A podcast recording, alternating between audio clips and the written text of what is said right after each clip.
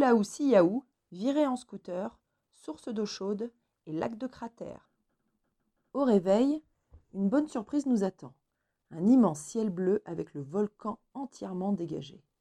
Il y a un seul nuage, mais c'est celui produit par le volcan. Nous sommes presque ponctuels, 8h20 au lieu de 8h.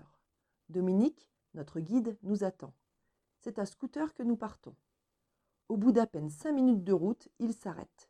Il devait lire dans mes pensées, car l'endroit m'intriguait.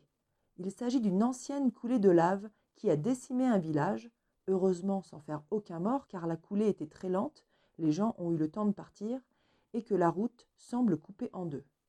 Dominique nous explique qu'une rivière coulait là par 30 mètres de profondeur, mais que la coulée a tout comblé. De récentes maisons montrent que l'endroit compte bien être réinvesti, certainement par les anciens occupants. Notre guide nous propose de faire ensuite un crochet par l'Office du tourisme. On en fait vite le tour. L'endroit ne détient qu'une seule maquette de l'île avec les photos des endroits à visiter, déjà tous précédemment cités par Dominique, ainsi qu'un petit dépliant très succinct. Par contre, nous restons là un long moment. La raison? La pipletterie ou la bavarditude des employés. Mais ce n'est certainement pas un reproche, au contraire. Je crois aussi qu'ils sont contents de pouvoir mettre en application leur cours d'anglais. Un peuple vraiment charmant, intéressant et toujours avec le sourire, si ce n'est pas le rire. Nous renfourchons nos bécanes pour nous rendre à des sources d'eau chaude. En arrivant sur les lieux, les travailleurs sont en pleine activité. L'endroit va être aménagé pour pouvoir recevoir les futurs touristes de façon plus académique et la première étape consiste à créer un petit guichet pour sensibiliser les locaux à la propreté des lieux. À ce propos, Chaton a vu hier matin des enfants en train de nettoyer une rue entière. Dominique nous explique que les écoles œuvrent beaucoup pour faire changer les mentalités. Sur l'île voisine, il paraîtrait que la propreté soit déjà bien ancrée. L'île a même reçu du gouvernement indonésien un prix d'honneur en ce domaine pour son exemplarité. Dominique nous confie qu'il s'est rendu sur cette île la semaine passée et qu'il n'a compté que trois déchets sur toute l'île. Il ne s'en remet pas. L'endroit où nous sommes est donc pour le moment sommaire en termes d'accueil du public, même s'il y a tout de même une pièce pour pouvoir se changer. Les sources d'eau chaude jaillissent juste au niveau de la mer. À la source, impossible de se baigner, l'eau est beaucoup trop chaude. Mais quelques mètres plus bas, lorsque la source se mêle à l'eau de mer, la température est idéale. Nous partons explorer les environs armés de nos masques et tubas. Il n'y a que peu de coraux, mais nous avons croisé plusieurs spécimens encore inconnus. L'eau chaude doit ressortir à plusieurs endroits différents, car nous alternons eau froide, 27 ou 28 degrés tout de même, et eau chaude. D'ailleurs, l'eau chaude rend la vue très trouble, difficile de discerner quoi que ce soit dans ces parties-là. Lorsque nous ressortons de l'eau, nous nous disons que si la météo et le timing nous le permettent, nous aimerions bien revenir ici. Nous retournons près de l'office du tourisme pour prendre notre repas, plutôt basique, avant de repartir. Petite pause sur le bord de la route.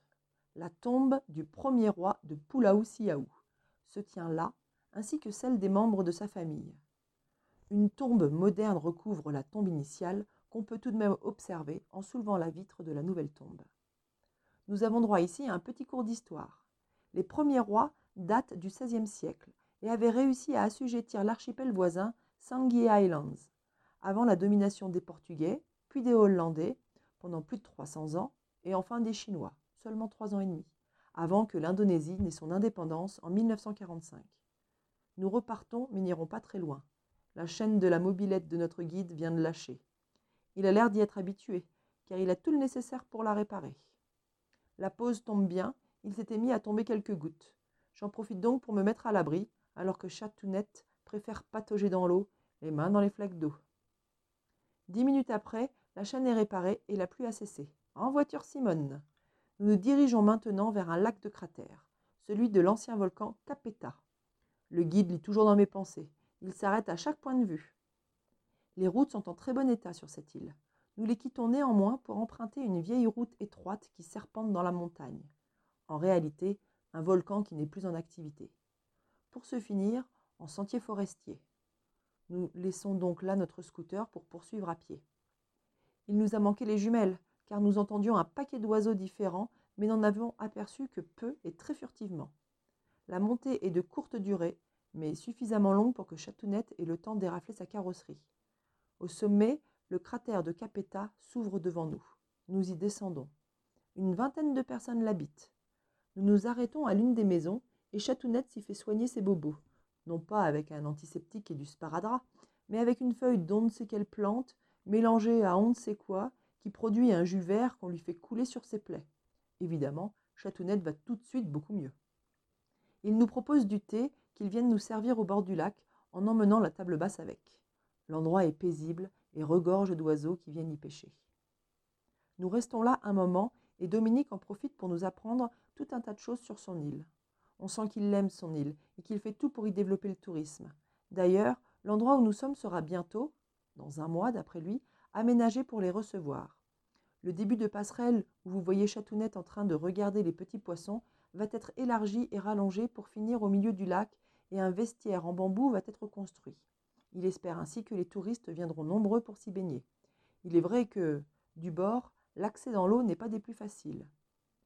Au moment où nous allions nous remettre en route pour notre dernière destination, l'ascension du volant, Karangetang de son petit nom, qui lui est en activité permanente, Dominique reçoit un coup de fil pour l'avertir que le volcan est actuellement sous la pluie. Nous n'aurions pas imaginé cela depuis ce petit lac de cratère. Nous rebroussons tout de même chemin. Nous quittons le volcan pour nous retrouver à nouveau sur une route longeant la côte. Et effectivement, au loin, c'est bien noir. Le ciel est très chargé. Au moment où nous approchions sévèrement de la pluie, notre guide décide de nous arrêter là, sur cette petite plage, en espérant que le nuage s'écartera de l'île.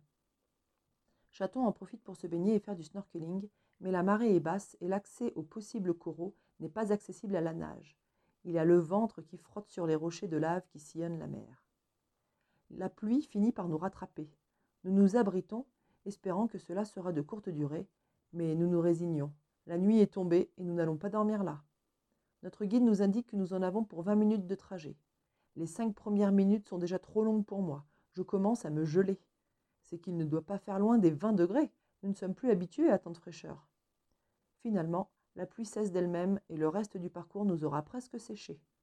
De retour à l'hôtel, une bonne douche chaude fait le plus grand bien, et Chatounette et moi nous offrons même le luxe de nous faire livrer le repas directement dans notre chambre.